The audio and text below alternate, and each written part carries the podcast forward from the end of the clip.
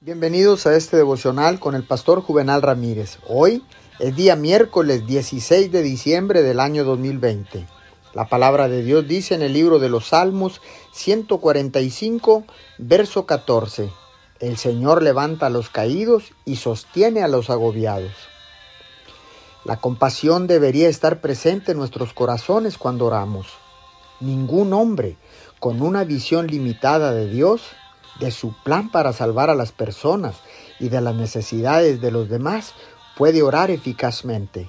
Es necesario un hombre de mentalidad diferente que entiende a Dios y sus propósitos.